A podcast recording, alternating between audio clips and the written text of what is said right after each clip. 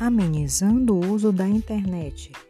Lembre-se, a tecnologia deve ser utilizada para facilitar os estudos e não para viver em sua função.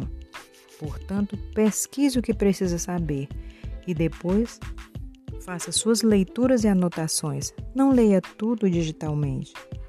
É preciso chamar a atenção dos amigos quando estiverem no mesmo grupo de estudo que você e não desgrudarem do celular.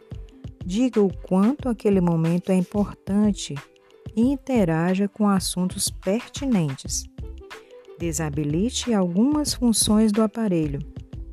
Se alguns aplicativos não exibirem uma notificação a todo momento, você certamente se esquecerá de dar aquela olhadinha no celular.